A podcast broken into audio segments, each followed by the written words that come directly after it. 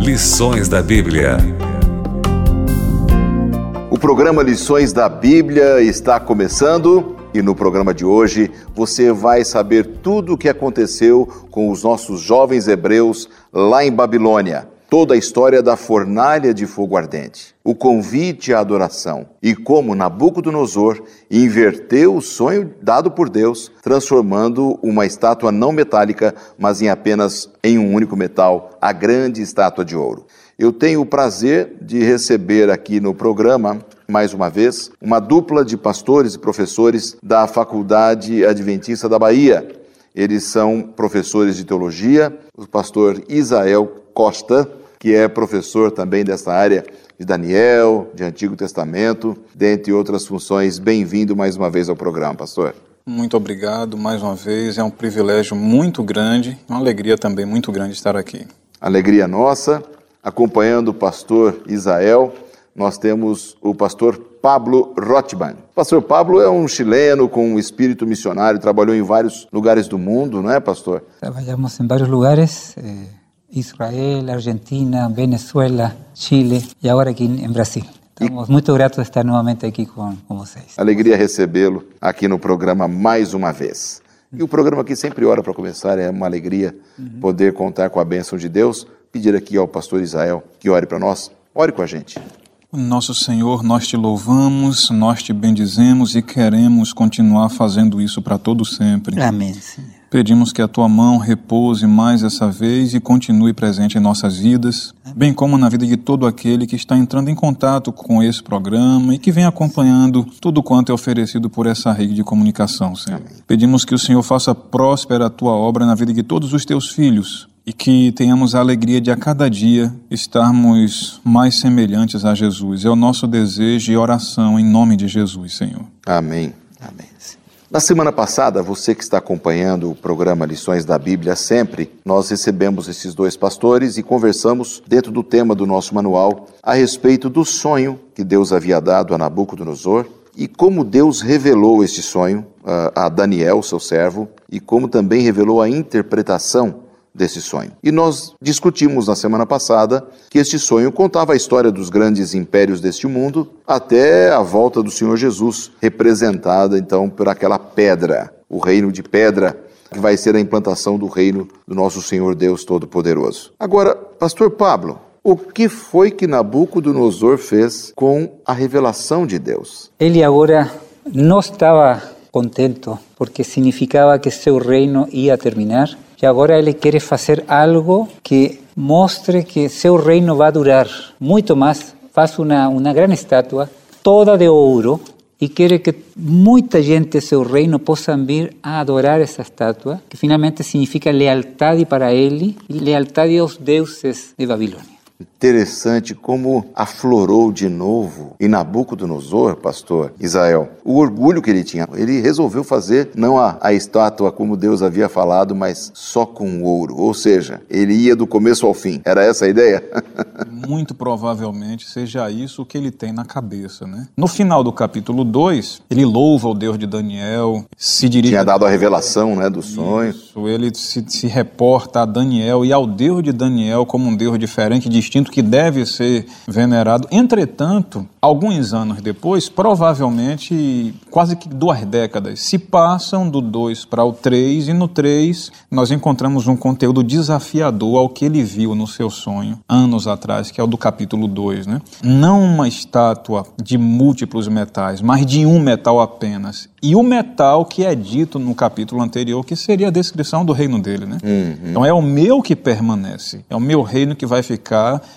de, de cabeça aos pés. Uhum. E não tem nenhuma rocha vindo por aqui, não. Né? A pois ideia... é. a rocha era ele mesmo, pois na é. ideia dele, né? Interessante, pastor, que a imagem tem medidas muito especiais. São aproximadamente 27 metros por 2 metros ponto 7, ou seja, é mostrar grandeza, mostrar que ele é. Já estava dando, um, mostrando o que ele queria fazer com essa estátua, que queria demonstrar. E de ouro, né? E de ouro. Que riqueza que devia ter Babilônia, não?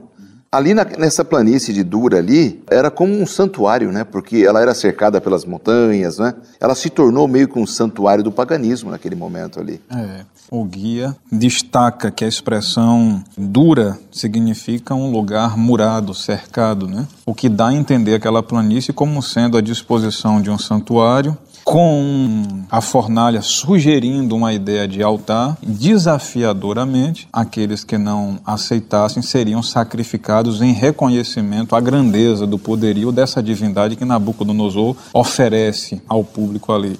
O ambiente era um ambiente tenso. Tenso, né? Porque no capítulo 2 ele está exaltando a Deus, né? O Deus de Daniel, e agora ele mudou tudo. Não era aquele sonho que Deus havia dado. Era parecido, mas não era o sonho, né? Ele estava mudando, tentando alterar a revelação de Deus, né? Talvez ele achasse que ele era poderoso o suficiente uhum. para afrontar o Deus de Daniel que ele respeitava, mas ele se achava o todo-poderoso. Né? Permita uma observação aqui, pastor. Claro. Eu noto nisso daqui uma revelação do ser de Deus que para mim é impressionante. Nabucodonosor está tendo a oportunidade de ter o conhecimento de Deus, porque Deus não entregou apenas Jerusalém e, e o rei Joaquim às mãos de Babilônia. Hum. Deus também está entregando Nabucodonosor a Daniel. Ele está vendo em Daniel um personagem diferente ele nota a grandeza do intelecto de Daniel, a nobreza de seu caráter, a, a, revelação de Deus através de Daniel. Deus está tentando alcançar Nabucodonosor. No início do capítulo 3, nós notamos aqui um ato de Nabucodonosor evitando Deus, rejeitando Deus e mesmo insultando Deus. Entretanto, Deus não desiste de Nabucodonosor aqui, que o capítulo 4 revela Deus alcançando Nabucodonosor. Então, embora o homem rejeitando deliberadamente dedicadamente ao Deus soberano, graças a, a, esse Deus, Deus não rejeita Nabucodonosor ainda. Deus continua trabalhando com ele e, evidentemente, segundo nós podemos crer no capítulo 4, Nabucodonosor é alcançado por esse Deus. Né? É, Deus é um Deus de misericórdia, né, pastor Pablo? É longânimo, né? Uhum. E Deus já usou a Daniel para mostrar que era alguém diferente para impactar. E agora Deus vai usar a três outros jovens para, de alguna manera, revelar con amor a Nabucodonosor que Deus é um Deus diferente, um Deus muito especial. Este capítulo nos vai falar o que Deus pode chegar a fazer. Não o Deus de Babilônia que está longe, mas um Deus que pode chegar a estar muito perto, até aí no fogo, no meio da, do sofrimento de, de seus filhos. Uhum. Perfeito, perfeito. É, eu fiquei pensando na estrutura que Nabucodonosor criou, desenvolveu, não apenas a estátua, mas a fornalha, o lugar dos músicos, uhum. música selecionadíssima, Isso. instrumentos selecionadíssimos. Era um chamado à adoração que ele estava fazendo ali, né? Naquele momento ele estava chamando o povo à adoração. A verdad que Nabucodonosor, con todo lo que él estaba preparando, iba a mostrar cuáles son las características de la religión de Babilonia. Cómo es oculto de Babilonia. Vamos a descubrir a través cómo era el concepto de religión de Babilonia. En contraste, vamos a descubrir en este capítulo cuál es el concepto de religión del Dios de Israel. Así que este capítulo es muy importante en ese sentido. Por ejemplo, la música. La música era un elemento que se usaba para crear emociones y llevar un uma decisão a essa gente. Tocava a música e a gente tinha que se colocar imediatamente. Era todo preparado. Foi um momento assim muito profissional, né? Perfeito. Não foi qualquer coisa que ele, ele realmente foi bem, ele pensou. Até o nosso manual de estudos cita que pode ter se passado ali uns 20 anos, uhum. a, do momento da revelação do sonho até a construção. Exatamente. Porque algo tão grandioso assim levaria tempo mesmo certeza. É, era um edifício. Então, realmente houve um planejamento, uma estratégia para se não fazer a vontade de Deus e não se cumprir com a vontade de Deus, né? Esse ponto aqui do texto da estátua de ouro, que está em Daniel capítulo, é, capítulo 3, versos hum. 1 a 7, mostra também que em algum momento ele alimentou a ilusão que ele conseguiria, o intento dele, de ser o reino da terra, né? Porque ah, ele fez com que ele mesmo se enganasse, né? Ele acreditou que ele conquistaria essa façanha, né? Uhum. Vocês pensam assim também? No, y él faz tudo y él relaciona la parte él como rey, más lo relaciona con la religión porque convida dice a la consagración. Eh, es, un, es un llamado a adorar esa, esa imagen finalmente y eh, es una religión donde él no convida, él da órdenes. Você tem que se, se colocar de joelhos. Não é algo voluntário. né? No es voluntario. Ya está mostrando un- una característica esa religión, que es una religión que ordena y si a gente no hace lo que ellos dicen, morren inmediatamente. Y Faço o que eu mando e ponto. morre. Ou morre. No era fácil estar los tres hebreos ficar de pé. Sabían lo que significaba. No era mas, fácil. mas eles iban a mostrar cuál era el sentido de la verdadera Mm. con la actitud que ellos iban a tener. Exato. Interessante que eles se apresentaram, né? Eles foram convocados, todos foram, mesmo porque eles eram escravos, né? Eles eram cativos. E eles se apresentaram, mas permaneceram fiéis ali em pé àquilo que Deus queria. É possível adorar a Deus de uma forma autoritária como essa, como Nabucodonosor queria? A Deus não, a uma divindade. É interessante que aqui em Daniel capítulo 3, embora não seja especificamente um texto profético, ele acaba sendo um capítulo, um material usado no Novo Testamento para o pano de fundo de um texto profético lá, né? Ou seja, interpretado pelo viés da tipologia bíblica. Assim como esse chamado à adoração acontece aqui em Daniel capítulo 3, com uma imposição para se adorar a uma proposta de culto levantada, erguida, tem uma imagem de culto ali, uma imagem de uma divindade para se adorar, não fazendo isso com o risco de sua própria vida, isso daqui é o que acontece lá em Apocalipse capítulo 13. Uma imagem dos poderes do mundo, dos poderes do inimigo, uma proposta de culto é levantada com uma imposição de morte sobre todo aquele que não se prostrar, que não receber, que não se adequar a essa proposta de adoração. né? Então, aqui em Daniel capítulo 3, nós temos, diante desse momento escatológico que vai acontecer, nós temos qual é o modelo que nós devemos imitar. E o interessante é que o modelo é o modelo de vida de três jovens, né? Três jovens. Se colocam firmes ali, quando eles são colocados diante do rei, e o rei questiona, né? Primeiro o ambiente, o pessoal diz: olha, esses, existem alguns dos hebreus aí que o Senhor colocou para estar aqui fazendo parte de nossa liderança. Eles não estão nem aí porque o Senhor está pedindo, não, viu? Eles não estão se dobrando, não. Não estão se curvando e começaram a encher de, de- de comentários lá. Quando o rei manda que, que chame aos três, e aí então o rei fala: Mas vem cá, é verdade isso? Que vocês não estão fazendo caso do que eu estou pedindo, não adoram os meus deuses e nem a imagem que eu levantei? Pois bem, nós vamos dar uma outra oportunidade a vocês. Vamos mandar tocar de novo. E se vocês não se prostrarem, aí eu vou ver quem é o Deus que vai livrar vocês de minhas mãos. Desde quando li pela primeira vez esse texto aqui, eu nunca deixo de me impressionar com a atitude desses meninos. Né? Eles falam, ó rei, quanto a esse negócio, nós não vamos lhe, lhe responder não. Porque se o Deus a quem nós servimos quiser nos livrar, ele vai livrar. Mas se ele não quiser, a gente não adora ao seu Deus a si mesmo. Se ele não quiser nos livrar, nós estamos com ele, independente de ele ser favorável nesse momento ou não. Nós estamos com ele, a gente não abre mão dele. É, diante da possibilidade de perderem a própria vida, né? Eles não tiveram medo. Com certeza. Talvez eles entenderam que o amor para Deus não depende das circunstâncias, mas é um amor de princípios, Isso. não das circunstâncias, porque a circunstância era para deixar tudo, mas eles tinham aprendido a amar a Deus. É algo que é muito difícil. Sempre me perguntei como chegar uma pessoa a dizer: eu não importa o que passa, eu vou seguir fiel aos princípios de Deus, vou seguir adorando a Deus. Não é fácil. Sim. E eles nos dão um exemplo para nós. Exatamente. Isso significa que eles não estavam com medo? Porque às vezes as pessoas falam assim, bom, então sentir medo é um sentimento pecaminoso. É, pode até ser que eles estivessem com medo, não sei. Como você vê essa história? Ahora quiero verlo, tal vez el texto bíblico nos puede Sí, ayudar por favor. Aí no capítulo 3, quando dice, quem é o Deus que vos poderá livrar de vossas mãos? Verso 16, Responderam Sadraque, Mesaque e Abednego, rei. Oh Nabucodonosor, quanto a isto não necessitamos de te responder. E algumas versões falam que essa palavra poderia significar ta- também não necessitamos defender-nos. ah?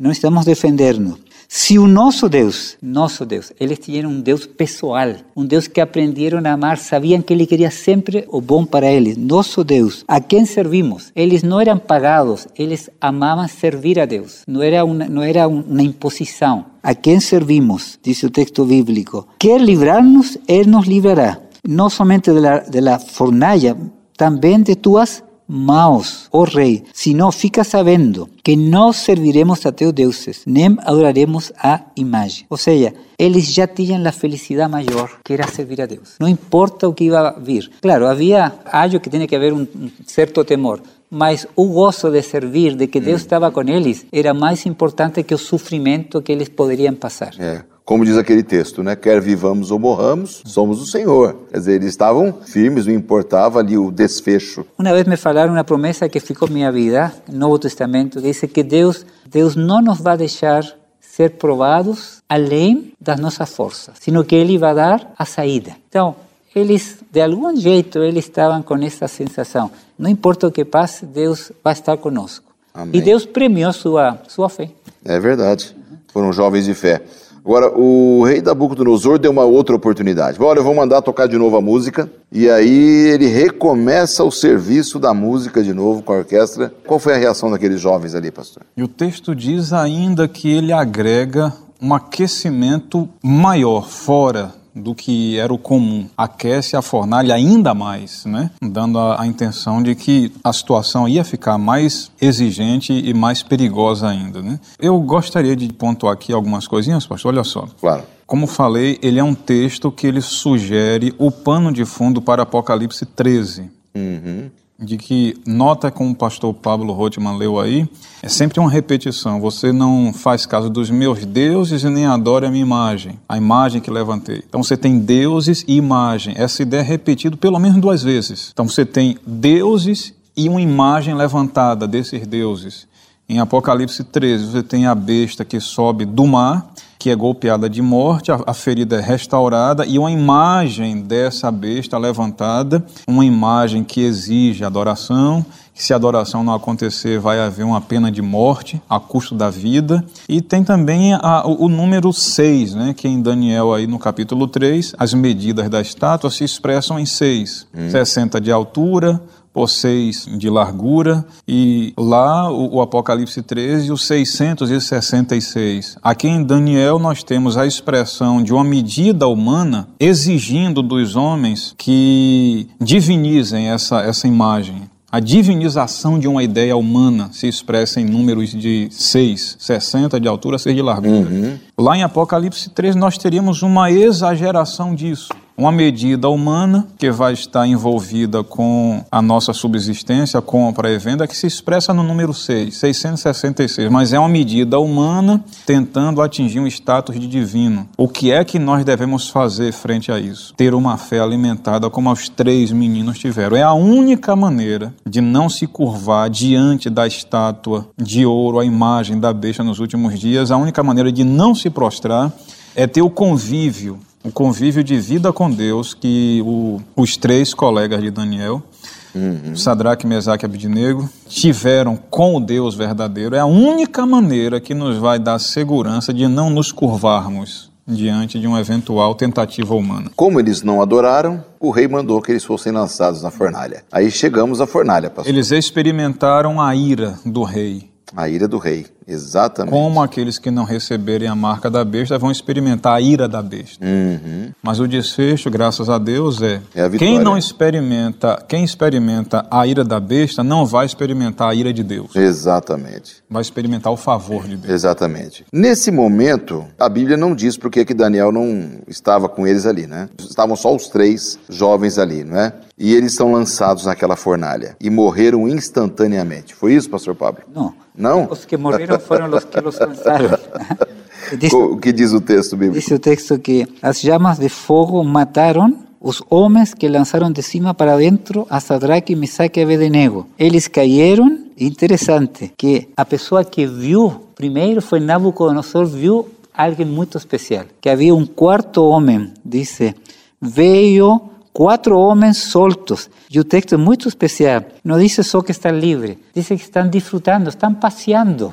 Diz o texto de uma maneira irônica, de, de um Deus que, que aí no momento mais difícil, estão passeando dentro do fogo sem nenhum dano. Agora, que interessante, o aspecto do quarto é semelhante a um filho dos deuses ele viu que era alguém especial que estava ali. Ou seja, esse foi um testemunho para todos, mas especialmente para Nabucodonosor. Exatamente, exatamente. Que testemunho lindo, né? Que jovens. Eles não eram velhos, eles eram relativamente jovens, né? Uma firmeza de caráter tão grande. É algo admirável, né? É algo que eles já foram fiéis em coisas pequenas de cada dia em sua vida anterior. Quando chegou a prova forte, eles já estavam acostumados a confiar em Deus, a ser fiéis nas pequenas coisas e agora foram fiéis neste momento final.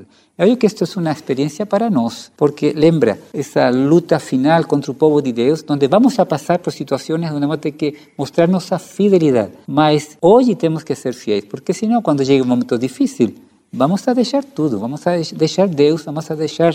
Eles não, porque já estavam acostumados a amar a Deus, a servir a Deus. Exatamente. Diariamente nós somos convidados, né? A abandonar o nosso estilo de vida e adotar outros estilos que Deus não aprova dentro da palavra, né? Mas nós somos convidados para, pelo exemplo desses jovens a permanecermos fiéis. Talvez você esteja passando por grande luta na sua vida, uma grande prova. Deus não vai permitir que você seja tentado acima da, daquilo que você suporta. É, Deus está com você todos os dias até a consumação dos séculos. Confie, faça a vontade de Deus, decida ser fiel.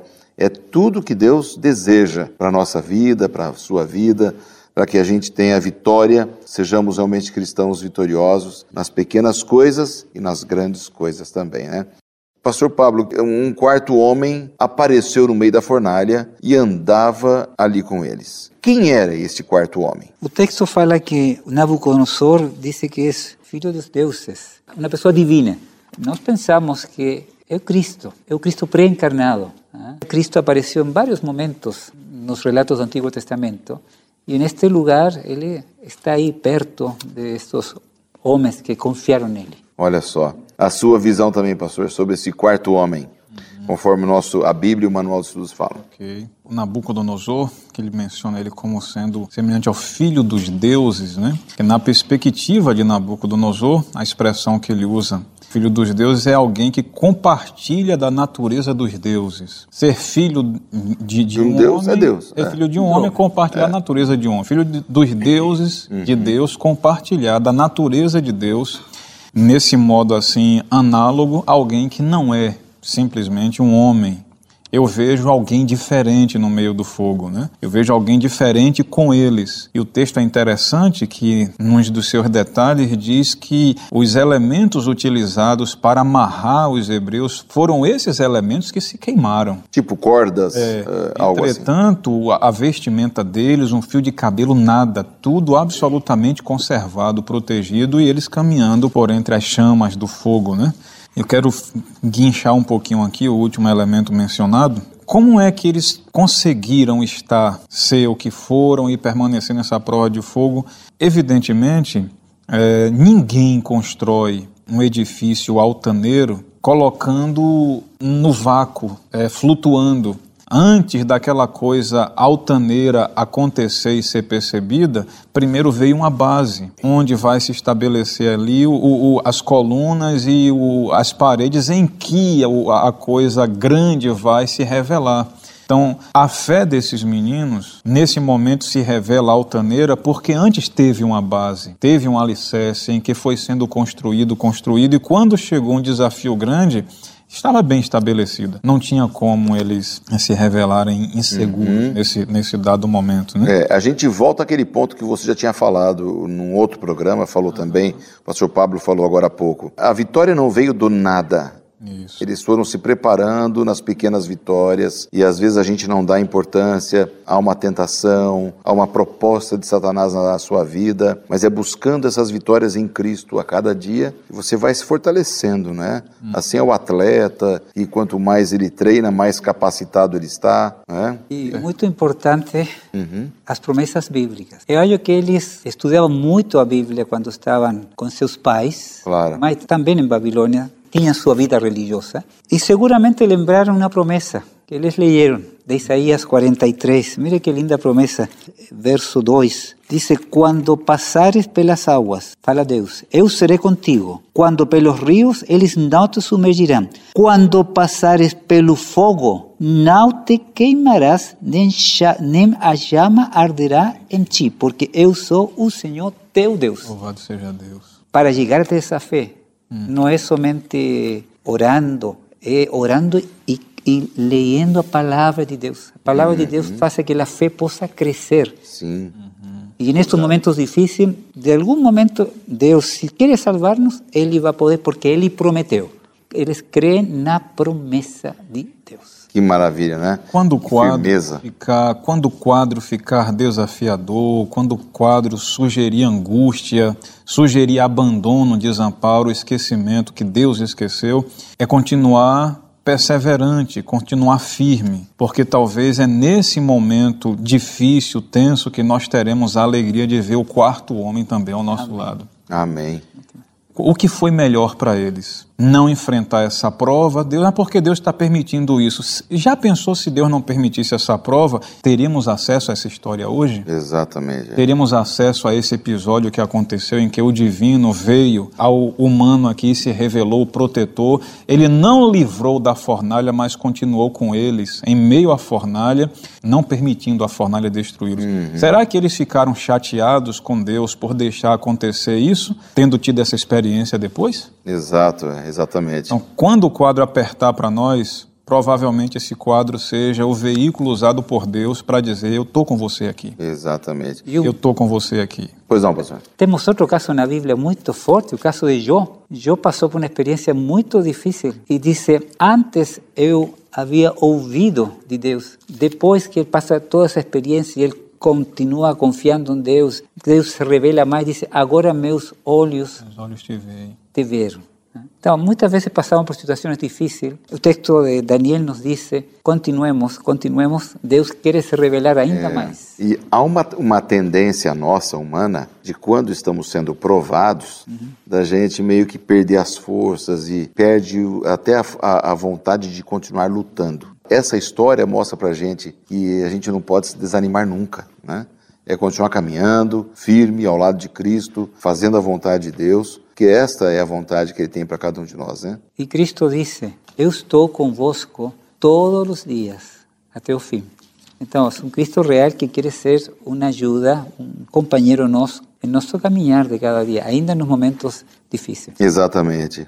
Tem um texto aqui do livro Profetas e Reis, da escritora norte-americana Ellen White, que, inspirada por Deus, ela diz: O Senhor não esqueceu os seus. Sendo suas testemunhas lançadas na fornalha, o Salvador se lhes revelou em pessoa e, junto com eles, andava no meio do fogo. Na presença do Senhor, do calor e do frio, as chamas perderam o seu poder de consumir. Então é o fogo da aprovação. Se a gente está com Deus, anda com Deus, Deus vai fazer a mesma coisa conosco, com seus filhos, né? Com certeza. Isso não significa ausência de sofrimento, ausência de provas, mas de vitória. Né?